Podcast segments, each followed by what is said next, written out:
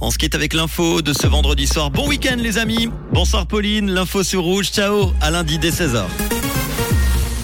Bonsoir à tous. La Suisse manque d'horlogers et d'horlogères. Yverdon veut valoriser l'eau qui ressort de sa station d'épuration et du soleil attendu demain matin.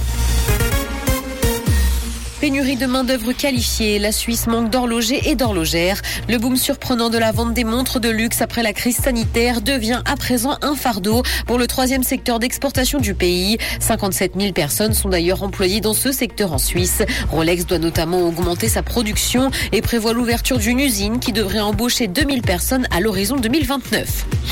C'est une première en Suisse. Yverdon veut valoriser l'eau qui ressort de sa station d'épuration. La ville compte bien utiliser ses eaux usées traitées pour arroser les espaces verts ou encore nettoyer les machines.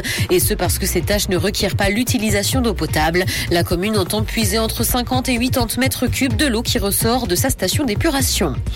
Le Parlement veut un comparateur national des prix du carburant. Le pays devrait se doter d'un calculateur en ligne répertoriant les prix du carburant dans les stations-service. Le national a soutenu une motion pour lutter contre la hausse des prix et réclame également une enquête sur les marges des fournisseurs.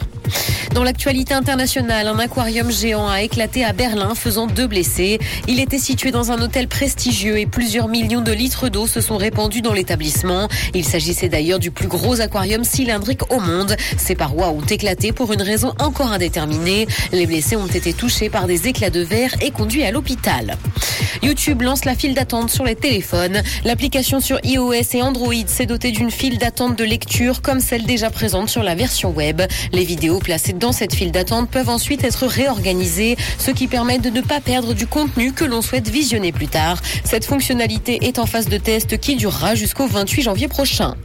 Le documentaire sur Harry et Meghan bat des records d'audience pour sa première semaine de diffusion sur Netflix. Il a d'ailleurs enregistré le meilleur démarrage pour ce type de contenu sur la plateforme de streaming. Il cumule déjà plus de 81 millions d'heures de visionnage à travers le monde. La popularité du couple a quant à elle encore chuté au Royaume-Uni.